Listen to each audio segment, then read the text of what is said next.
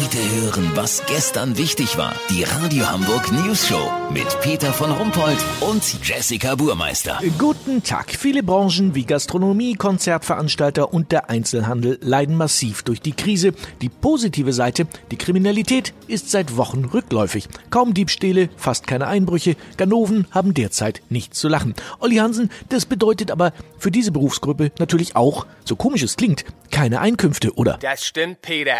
Oleg Pischka und sein Kumpel Rudi Solbeck sind seit zwei Jahrzehnten als Einbrecher mit ihrer Firma Knackbruch selbstständig. Was denn? Hocken alle in der Bude, die Leute? So kann man nicht arbeiten?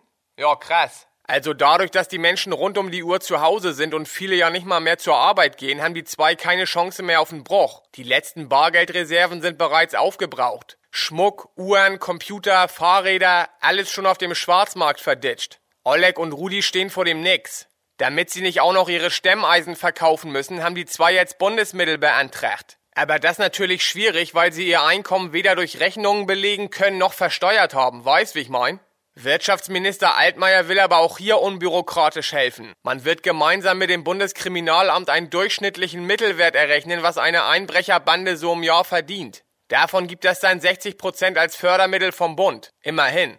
Und das Schönste, es haben sich hier auch schon einige tolle Initiativen gebildet. Bei der Facebook-Gruppe Corona-Knackis kann man hinterlegen, wann man zum Einkaufen geht. So können Einbrecher wenigstens mal für eine halbe Stunde die Bude durchwühlen. Es wird darauf hingewiesen, Bargeld und Wertgegenstände möglichst im Eingangsbereich zu lagern und die Tür nur leicht anzulehnen.